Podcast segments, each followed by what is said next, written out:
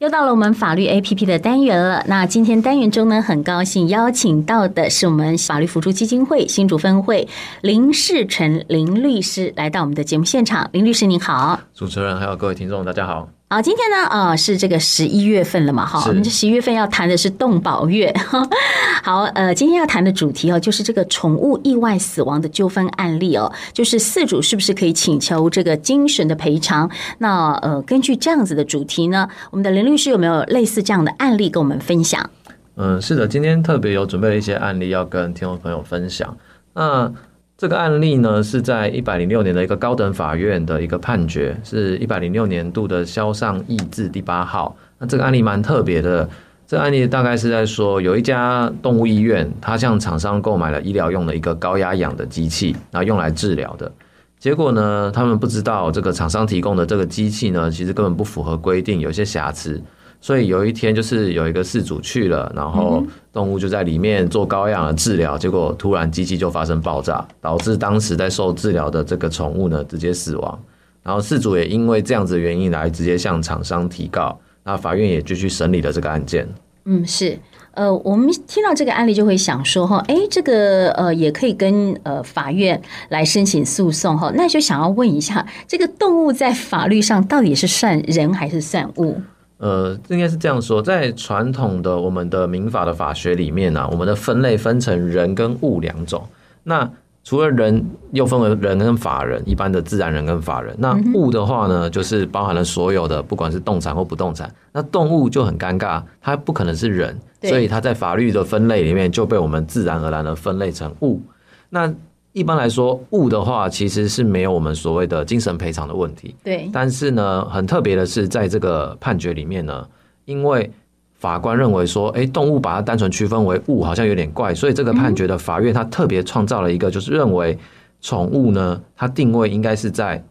动物和人之间的一个独立的生命体，哦、对，这是一个法院蛮特别的一个见解。对，就是人跟物的中间对，对对对对。哇，这样，所以呃，除了这个财产上的这个损害是可以请求精神赔偿，是因为在这个判决里面，这个法院他特别去讲，过去的判决可能都认为动物只是物，所以呢，你只能请求财产上的赔偿，简单就是这个。这个宠物的价值，那宠物的价值其实很难界定，所以这个时候，这个法院就认为说，既然这一个宠物是属于人跟物之间的一个独立生命体，那如果它跟人有很感很强的情感连接的话，在这个判决里面，他特别承认说。哎，因为这样子，宠物因为这种很明显的舒适的意外的死亡，他承认说你可以去请求一个精神的赔偿，所以这个判决其实是一个蛮特别的判决，跟传统的见解有一些些不太一样。嗯、是，对，而且我觉得很奇怪，这个精神的赔偿到底是赔偿这个主人，还是赔偿这个呃，呃这个宠物？是因为哦，这个就比较特别，因为这个宠物在这个案子里面已经过世了，所以就是用主人的名义来请求精神赔偿。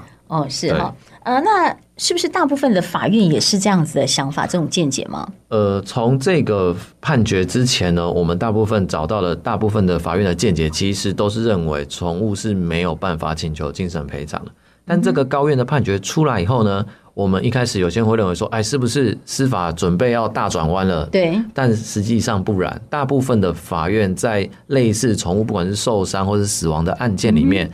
要请求精神，就是如果事主要请求精神赔偿，大部分法院还是不准的，还是会认为说，既然法律还没有修改，那宠物还是属于物，所以精神赔偿是不准的。嗯，所以这是个案。对，其实这是一个蛮特别的个案。对，那有没有类似呃，这样像这种个案，或是同意精神赔偿的案件？嗯，也是有。其实我们在台北地方法院一百零八年的数字一九九六号一个案件里面，其实这个。地院的判决呢，它就是沿袭了当初高等法院的那个判决，它沿袭了那个高等法院所说的，他认为宠物跟人之间有一个呃比较不一样的情感连接，所以它应该是介于人和物之间的一个独立生命体。所以他在那个案件里面的故事大概是这样，就是一个宠物住宿的一个业者，那他收了宠物住宿，但是他们因为不小心，所以让那个宠物脱逃了。那脱逃以后呢，就是宠物就发生意外过世了。那当然事主就非常难接受，那事主就对这个业者提告了，那